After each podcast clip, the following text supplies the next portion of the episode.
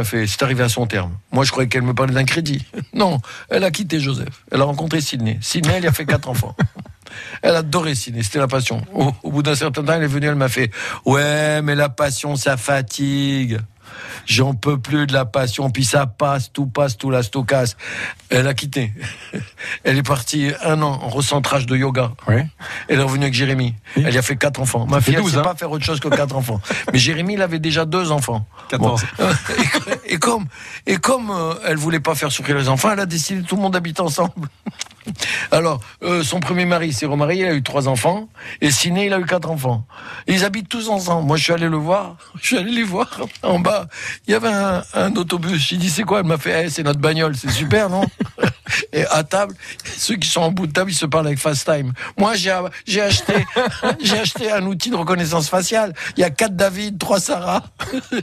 Il y avait même un dans un coin, 7-8 ans, avec un appareil, un téléphone, il s'amusait. J'ai dit à ma fille, c'est qui? On sait pas. Excellent. Il est là depuis deux ans, on l'aime beaucoup, on l'a gardé.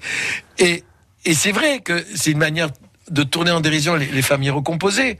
Mais les familles recomposées aujourd'hui, il y en a plein. Moi, je connais plein de familles, ils sont cinq. Il y a cinq enfants. Trois du premier, mais deux de l'autre. Comment ils font? Cinq, six enfants. Donc, euh, euh, c'est bizarre, on retrouve les familles nombreuses, ça avait disparu. C'est intéressant pour moi de parler du monde moderne, et, et en même temps, c'est intéressant de dire, je veux pas oublier mon grand-père. Voilà. Je veux pas oublier d'où je viens, même si je vis dans le monde d'aujourd'hui. Michel, on, on dit souvent que les morts le sont vraiment lorsque les vivants n'en parlent plus. Bien sûr, on est mort que quand on est oublié, bien sûr. Mhm. Pour ça que je pense que tous tous les tous les gens que j'ai que j'ai que j'ai qui sont partis. euh, vous savez, euh, on, meurt que quand on est oublié. Moi, j'ai décidé à partir de maintenant d'avoir des amis des amis beaucoup plus jeunes que moi. À partir de maintenant. Comme ça, quand je meurs, c'est eux qui pleurent. Parce que moi, j'en ai marre. Vous vous rendez compte qu'à l'enterrement de Jean-Paul Belmondo, on était combien à avoir travaillé avec lui, vraiment? Il y avait Claude Lelouch, à part Pierre Vernier qui était là, Pierre Richard. Mais Pierre, Pierre Richard n'a jamais tourné avec Jean-Paul. Il, il s'aimait beaucoup, mais c'est toute une génération qui est partie.